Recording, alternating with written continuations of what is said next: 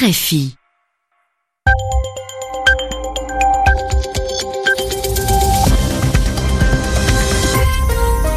Il est 21h ici à Paris, une heure de moins en temps universel. Gilles Moreau. Bonsoir à tous, voici votre journal en français facile présenté ce soir avec Sylvie Berruet. Sylvie, bonsoir. Bonsoir Gilles, bonsoir à tous. Dans l'actualité, l'élection du successeur de Jacob Zuma à la tête de l'ANC, le parti au pouvoir en Afrique du Sud. Après s'être mis d'accord sur les règles du vote, les délégués doivent voter dans la soirée. Au Chili, c'est le second tour de la présidentielle ce dimanche. Le résultat s'annonce serré entre le candidat conservateur Sébastien Piñera et le socialiste Alejandro Guillet. Attentat meurtrier au Pakistan contre une église chrétienne revendiqué par le groupe État islamique. Il a fait au moins neuf morts et des dizaines de blessés. Les handballeuses françaises championnes du monde, comme les handballeurs, en finale, les Bleus ont battu la Norvège 23 à 21. Le journal. Le journal. En français facile. Et commençons par nous rendre au Chili où l'on vote au second tour de la présidentielle. Plus de 13 millions d'électeurs sont appelés à désigner le successeur de Michel Bachelet face à face ce dimanche. Le socialiste Alejandro Guillet et le conservateur Sébastien Piñera.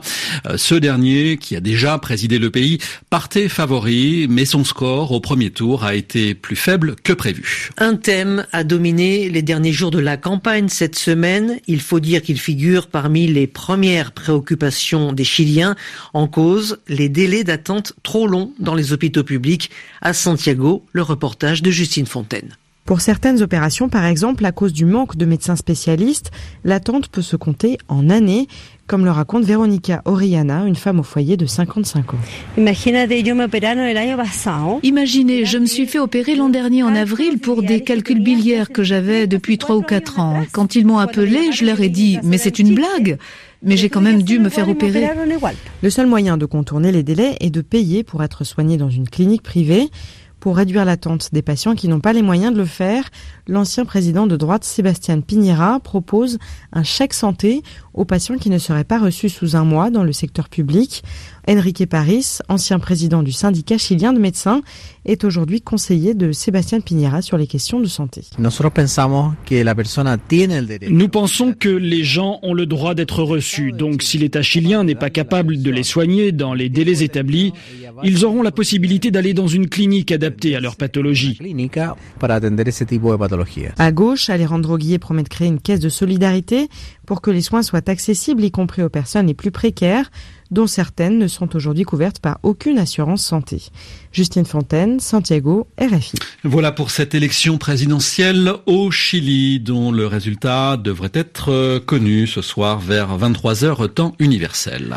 En Afrique du Sud, on attend de savoir qui va succéder à Jacob Zuma à la tête de l'ANC, le Congrès national africain, le parti au pouvoir. L'attente se prolonge actuellement à Johannesburg, où les délégués du parti doivent voter dans la soirée après s'être mis d'accord ce dimanche sur les règles du vote.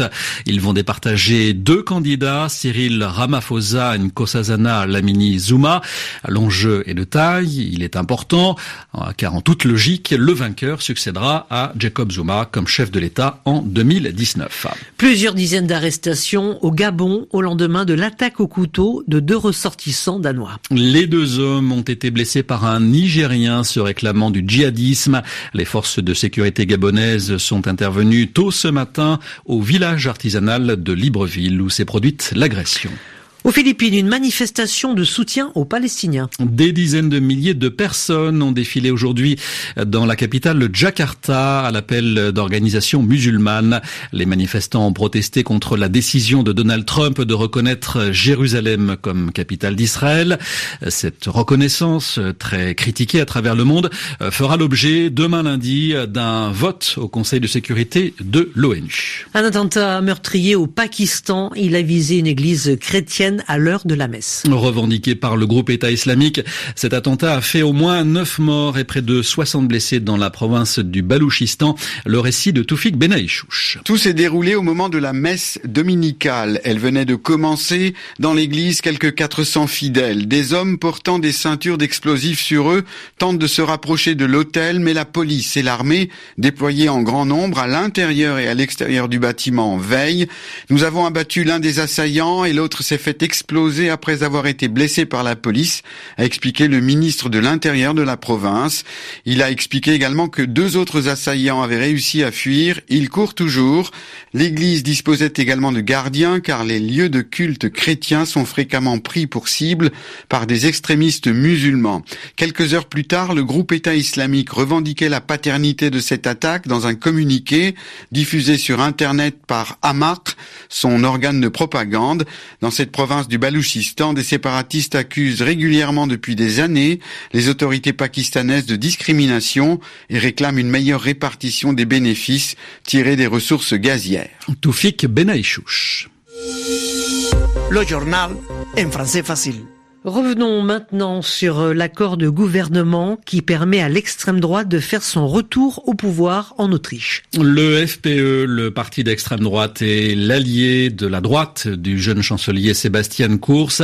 Il disposera euh, des portefeuilles des ministères des Affaires étrangères, de l'Intérieur et de la Défense. Le nouveau gouvernement autrichien prêtera serment ce lundi.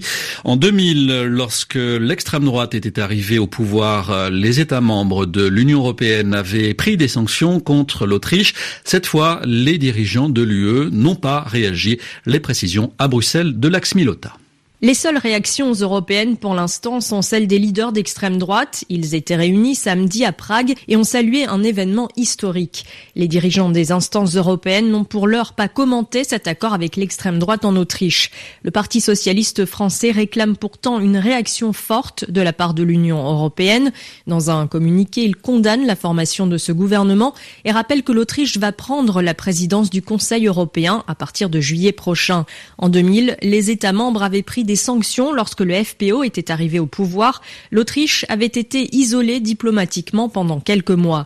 Des mesures qui semblent improbables aujourd'hui dans un contexte de montée des partis d'extrême droite en France, aux Pays-Bas ou en Allemagne. Le nouveau gouvernement autrichien a toutefois confirmé son engagement européen. Un possible référendum sur une sortie de l'Union a également été écarté. Lax Milota, Bruxelles, RFI.